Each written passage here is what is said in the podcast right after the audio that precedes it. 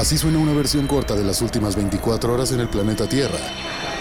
La conversación del mundo, aquí, en el Brief, con arroba el Che Arturo.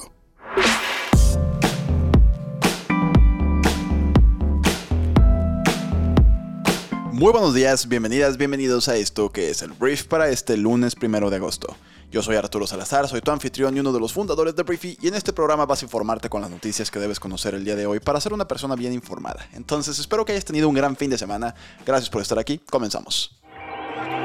Vamos a empezar hablando de México y quiero empezar hablando de Andrés Manuel López Obrador porque para atender la crisis del agua en Nuevo León, un estado del norte de México, que últimamente pues no llueve mucho por allá. No llueve mucho, hay una crisis importante de agua y el presidente de México pasó de pedir apoyo voluntario de los empresarios a tomar el control de las concesiones para destinar el líquido a uso doméstico y urbano. En abril lo que había pasado es que AMLO dijo que había solicitado el apoyo de los industriales para aportar agua de forma voluntaria y transitoria.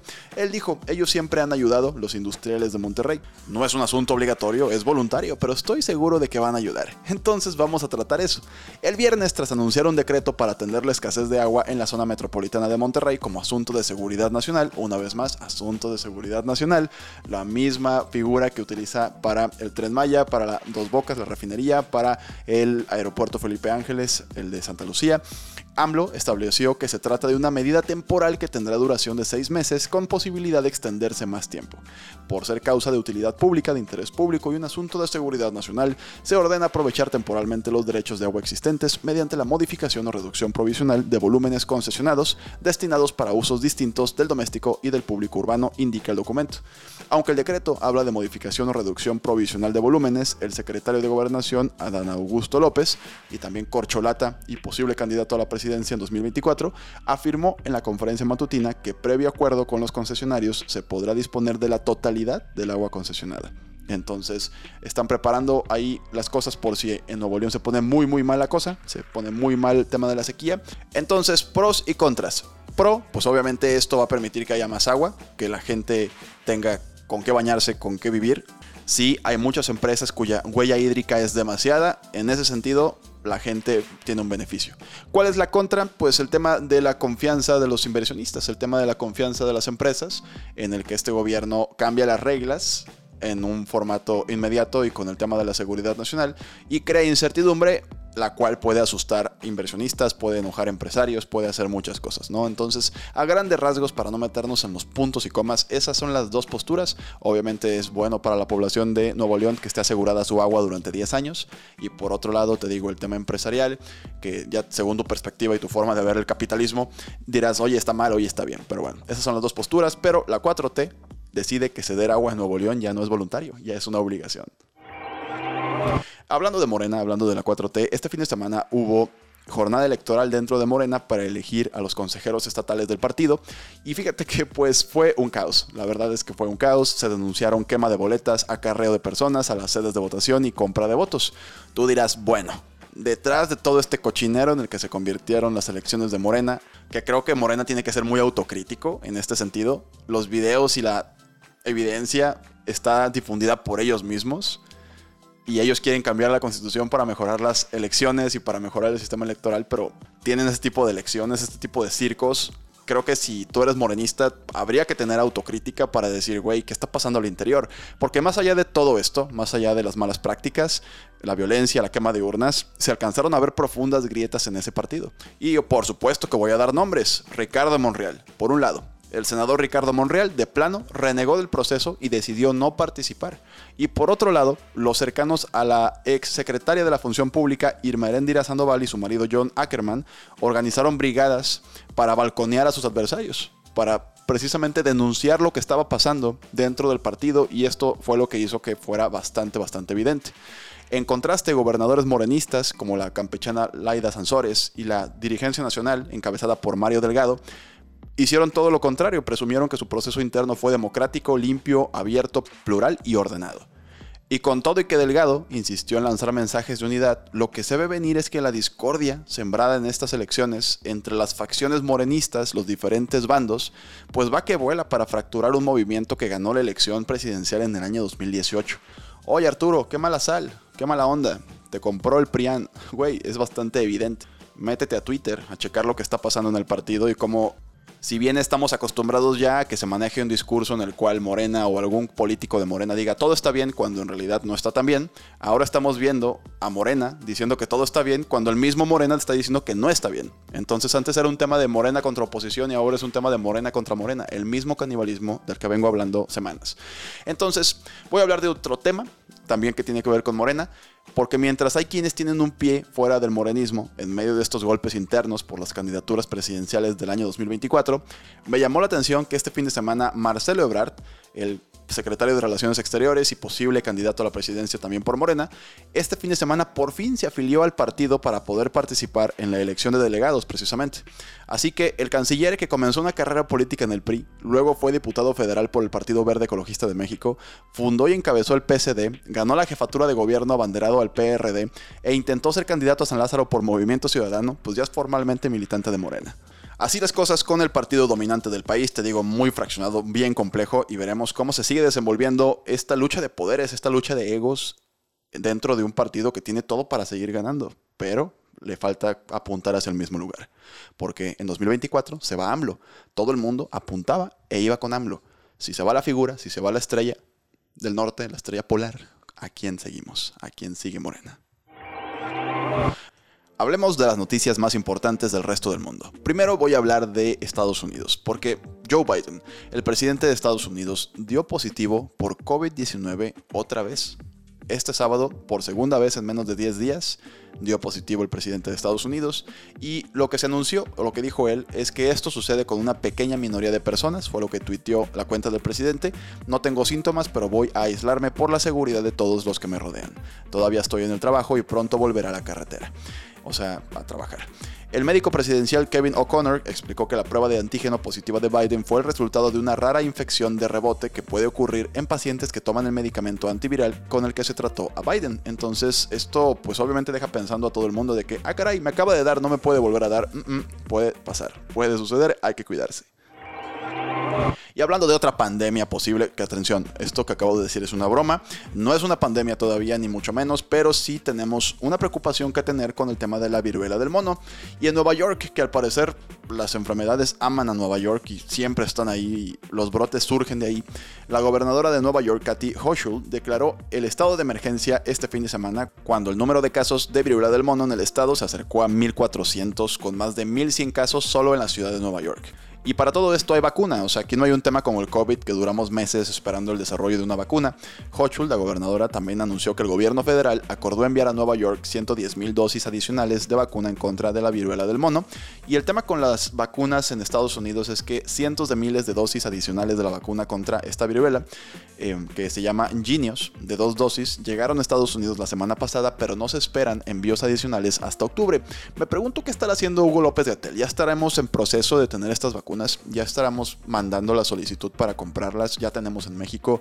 Habría que tener más información. La realidad es que el trabajo de la Secretaría de Salud con la pandemia del COVID-19 fue muy malo, hay que decirlo. Y una vez más, los datos nos ponen como uno de los países con más contagios y con menos medidas o con medidas más tardías de retención de esta pandemia. Después, obviamente, depende también de cada persona que le valía madre, pero las restricciones fueron tardías. No fue la mejor chamba en nuestro país por parte del gobierno y me gustaría entender qué estamos haciendo en México para poder reaccionar a tiempo si esto se vuelve un problema grande. Recordemos que el COVID iba a durar un mes o unas cuantas semanas e iba a estar fuera. Esto pues tampoco podemos subestimarlo. Voy a hablar de Ucrania porque en Ucrania sucedieron este fin de semana varias cosas. Primero en el contexto está que hubo un bombardeo a una prisión que estaba en posesión de los rusos, pero que había prisioneros de guerra ucranianos.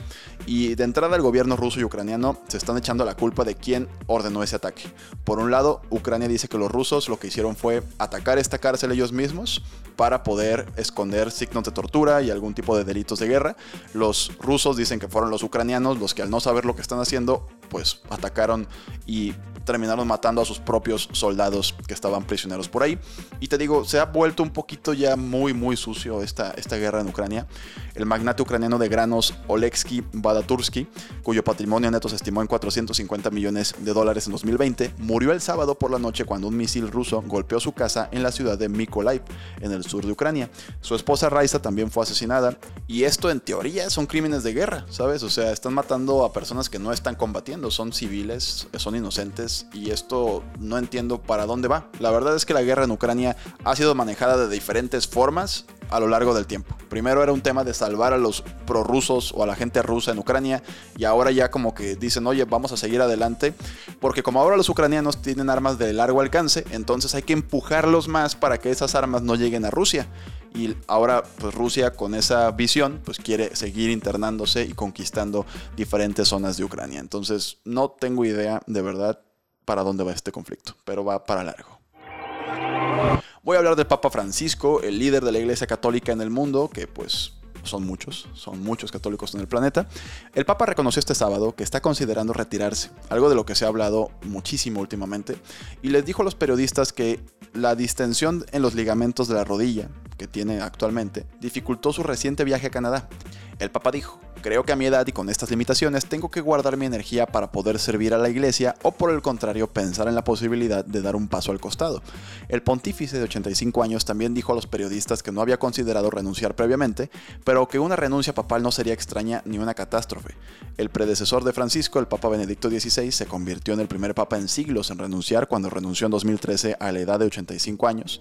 Y yo lo que creo aquí es que había una forma como muy mística, no sé si la palabra mística es la correcta, pero el hecho de que un papa estuviera en el puesto hasta morir, yo creo que le daba a la religión algo muy, muy solemne, ¿sabes? O sea, moría el papa, obviamente era una conmoción internacional, la gente se aglutinaba en la Plaza de San Pedro en el Vaticano y pues empezaba el cónclave con todos los cardenales hasta que salía el, famoso humo blanco, ¿no? Y se elegía un nuevo papa. Siento que este rollo de tener papas retirados ahí en una casa de campo en Roma o en Italia, siento que le quita mucho, parece un puesto político, ¿sabes? Es como que, oye, ya me voy a retirar, fíjate que ya estoy viejito, ya me voy a retirar. El Papa Juan Pablo II, lo recordarás, si es que te tocó estar vivo en esa época, o sea, tú lo veías al final de su vida, ya le costaba mucho trabajo estar en actos públicos, pero ahí estaba. Entonces yo creo que esto para, ahora sí que los, los intereses de la Iglesia Católica, yo no creo que sea muy bueno el hecho de tener, te digo, ahí una casa de retiro de papas, porque le quita, creo yo, mucho peso a la figura, ¿sabes? Vamos a ver qué pasa, pero el Papa Francisco dice, güey, si me sigue doliendo la rodilla, ahora sí que me fregué la rodilla y me retiro del papado. Pero bueno, vamos a ver qué pasa. Siguiente tema, vamos a hablar de Instagram. Porque la red social en la cual muchas personas se avientan 3-4 horas al día, lo que si fueran 3 por ejemplo, estaríamos hablando de 90 horas al mes, lo que equivale pues más o menos como a 3 días cada mes metidos en tu pantalla. Nada más te dejo ese dato ahí para que lo pienses y checas cuánto usas en Instagram todos los días. Pero mira, la noticia cuál es? La noticia es que menos de un día después de que el director general de Meta, Mark Zuckerberg, provocara la indignación de los usuarios diciendo que el más del 30% de los feeds de Instagram va a consistir en contenido recomendado por inteligencia artificial de personas a las que no sigues, el director general de la aplicación ha salido a decir que detendrá las actualizaciones en un esfuerzo por frenar la avalancha de quejas de sus usuarios. Un portavoz de Meta dijo el, fin de semana que la compañía pausaría la prueba del feed a pantalla completa, que está ojete, perdón, a mí me chocó la actualización, de verdad es como que, güey, si quiero usar TikTok, voy a TikTok. O sea, de verdad, tienes la carrera perdida y está cañón como a nivel empresa les cuesta aceptar que les ganaron y no son los líderes de mercado de un nicho en específico, de un tipo de plataforma en específico. Entonces volverá el Instagram de antes, va a reaparecer en una o dos semanas según lo, lo dijo la plataforma, pero también dijeron que podrían volver a intentar ser TikTok en un futuro no muy lejano. Entonces eso es lo que está pasando con Instagram. Si eres muy fan de esta plataforma y ya no te estaba gustando, tranquila, tranquilo, volverá. Por último voy a hablar de Will Smith, este actor estadounidense que pues hace algunos meses salió a la fama, bueno ya era muy famoso pues es un monstruo de la televisión y el cine, pero pues en los Oscars le pegó una bofetada al presentador, a Chris Rock, me imagino sabes esta noticia, pero este fin de semana compartió un nuevo video de disculpa en su canal de YouTube cuando han pasado estos cuatro meses desde que fue a pegarle a Chris Rock al escenario y dijo que no hay parte de mí que piense que esa fue la forma correcta de comportarme en ese momento, no hay una parte de mí que piense que esa es la forma óptima de manejar un sentimiento de falta de respeto o insultos, y Will Smith una vez más se disculpó con el comediante y su familia, y también reveló que se acercó a Rock y el mensaje que recibió es que no está listo para hablar. Smith dijo que le dijo a Rock, estoy aquí cuando estés listo, entonces pues una disculpa cuatro meses después, una disculpa pública al menos, que pues la verdad es que Will Smith yo sí creo que le dio un madrazo a su carrera, porque minutos después ganó el Oscar, qué necesidad. Antes de irme, quiero por favor recomendarte que pases a Briefy, a nuestra aplicación móvil, en la que el día de hoy te quiero recomendar muchísimo, así mucho, que vayas y leas o escuches un libro que resumimos que se llama Think Simple piensa simplemente.